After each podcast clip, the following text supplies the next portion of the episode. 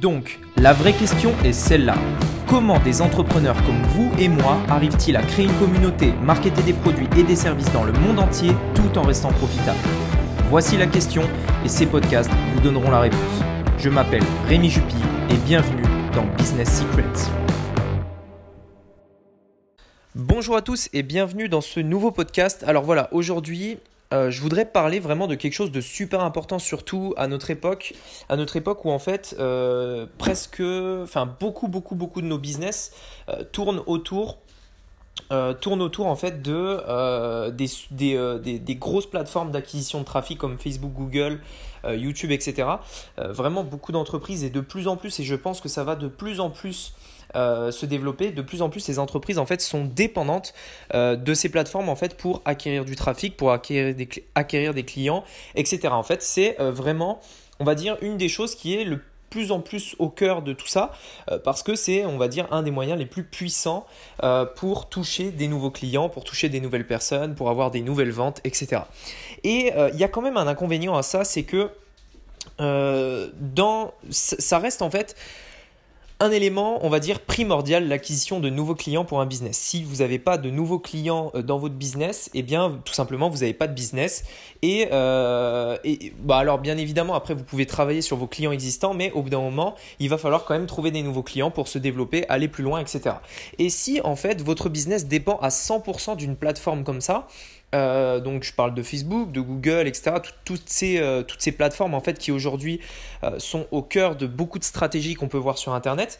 Si votre business est dépendant à 100% de ces plateformes, vous courez un risque. Pourquoi? Parce que euh, vous n'êtes pas au contrôle. Et ça, c'est vraiment quelque chose de super important, c'est-à-dire que dans votre business, ce que vous avez envie, enfin, ce dont vous avez envie, c'est être au contrôle. Vous voulez contrôler votre croissance, vous voulez, euh, euh, vous voulez contrôler votre budget, contrôler votre nombre de clients, etc.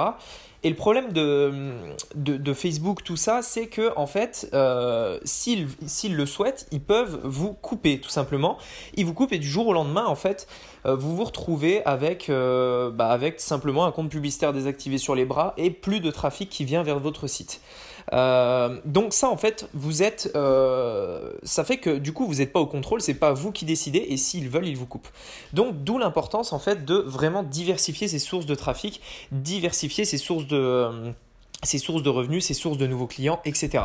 Et en fait, euh, si je fais ce podcast aujourd'hui, euh, c'est pour euh, vous expliquer que c'est vraiment un fait. De plus en plus, Facebook bloque les comptes, de plus en plus, Google devient exigeant à ce niveau-là, etc.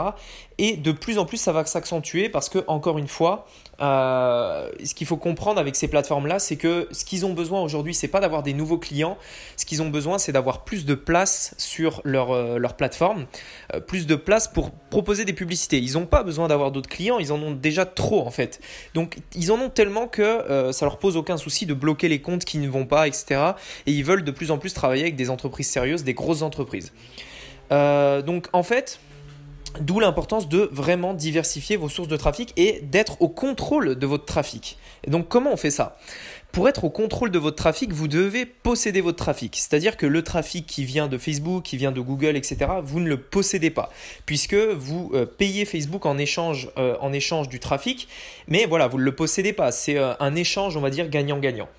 Posséder votre trafic, c'est, euh, ça doit être vraiment votre objectif. C'est-à-dire que euh, vous devez récolter une information d'un prospect, de votre prospect, pour posséder, euh, posséder en fait ces informations pour pouvoir contrôler ensuite ce trafic.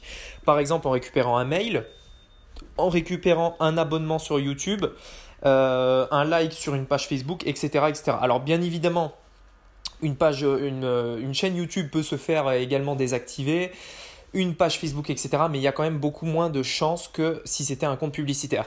Par contre, les emails, euh, vous n'avez, euh, vous n'avez vraiment, enfin, je veux dire, on peut pas vraiment, peut pas vous les prendre. Vous pouvez pas, euh, il n'y a pas quelqu'un qui va vous empêcher d'envoyer un email tel jour, telle date, etc. Vous n'allez pas avoir de sanctions.